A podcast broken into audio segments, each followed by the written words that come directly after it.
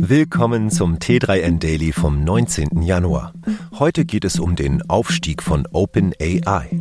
Außerdem gute Nachrichten für zahlreiche Homeoffice-Arbeitende, News von der bankrotten Kryptobörse FTX, ein neues, vielversprechendes Tool von DeepL und eine zusätzliche Funktion für E-Auto-Batterien.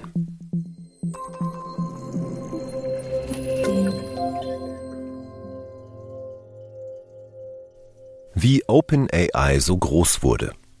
Wenn es um KI geht, ist OpenAI aktuell in aller Munde. Kein anderes Startup dominiert die Diskussion über KI-Modelle so sehr wie das vor sechs Jahren gegründete Unternehmen. Doch wie wurde OpenAI zu einem solch prägenden Unternehmen, dessen Marktwert heute auf rund 29 Milliarden Dollar geschätzt wird? Alles begann im Jahr 2016, als einige Silicon Valley-Größen wie Elon Musk, Sam Altman und Peter Thiel OpenAI als gemeinnütziges Forschungsunternehmen ins Leben riefen. Die Non-Profit-Struktur war schon drei Jahre später mit dem Wechsel von Altman zum CEO Geschichte. Fortan sollte die Kommerzialisierung der KI-Technik vorangetrieben werden. Und das wurde sie. Microsoft bereitet aktuell laut Medienberichten eine weitere Beteiligung an OpenAI in Höhe von 10 Milliarden Dollar vor. Zwei Homeoffice-Zimmer im selben Haus voll absetzbar. Gute Nachrichten für zahlreiche Homeoffice-Arbeitende. Das Finanzgericht Düsseldorf hat entschieden, dass auch zwei Homeoffice-Zimmer im selben Haus voll absetzbar sind. Geklagt hatte ein Mann, der sowie auch seine Lebensgefährtin im angemieteten Einfamilienhaus ein 15 Quadratmeter großes Arbeitszimmer als Homeoffice bezog. Das Finanzamt gestand ihm aber nur die Hälfte der möglichen Pauschale zu. Dagegen klagte er und bekam Recht. Die Richter begründeten ihre Entscheidung damit, dass die Kosten in voller Höhe als Werbungskosten zu betrachten sind, sofern ein Raum zur Einkunftserzielung genutzt wird.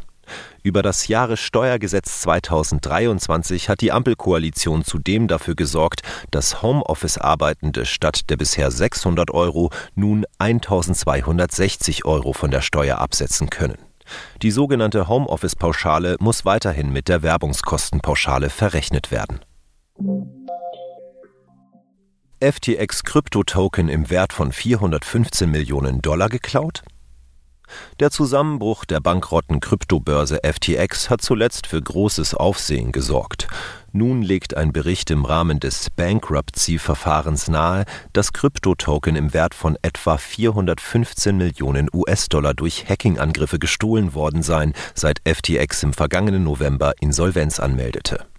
FTX-Gründer Sam Bankman-Fried, dem Betrug in großem Ausmaß und Geldwäsche vorgeworfen werden, wehrt sich gegen diese Nachricht und bezeichnet sie auf seinem Blog als extrem irreführend.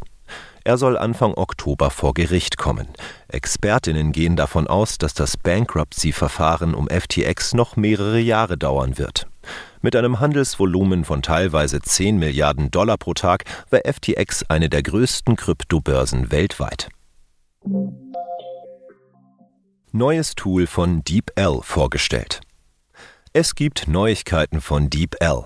Das Kölner Startup, welches sich mit seinem kostenlosen Übersetzungstool einen hervorragenden Namen in der Szene gemacht hat, bringt nun DeepL Write an den Start. Das Tool überarbeitet und optimiert Texte auf Basis von künstlicher Intelligenz und Machine Learning stilistisch. Dadurch sollen die Texte verständlicher, flüssiger, pointierter und lebendiger werden, teilte das Unternehmen mit. Wir finden, dass das im Beta-Stadium auch schon recht gut funktioniert. Gerade Nicht-Muttersprachlerinnen sollen davon profitieren, weil auch idiomatische Nuancen richtig verwendet werden. DeepL Write ist bislang in der englischen und deutschen Version verfügbar und noch kostenlos. Es gibt ein Zeichenlimit von 2000 Zeichen.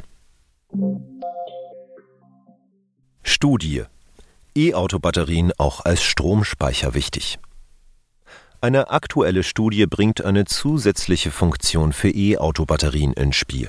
Demnach könnten sie zukünftig verstärkt als Stromspeicher fungieren und damit ein wichtiger Faktor bei der Energiewende werden.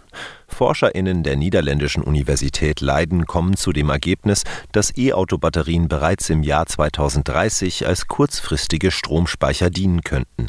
Hilfreich wäre das besonders bei Ausfällen des Stromnetzes, da der in den Batterien gespeicherte Strom über ein Kabel auch wieder zurück ins Stromnetz fließen kann.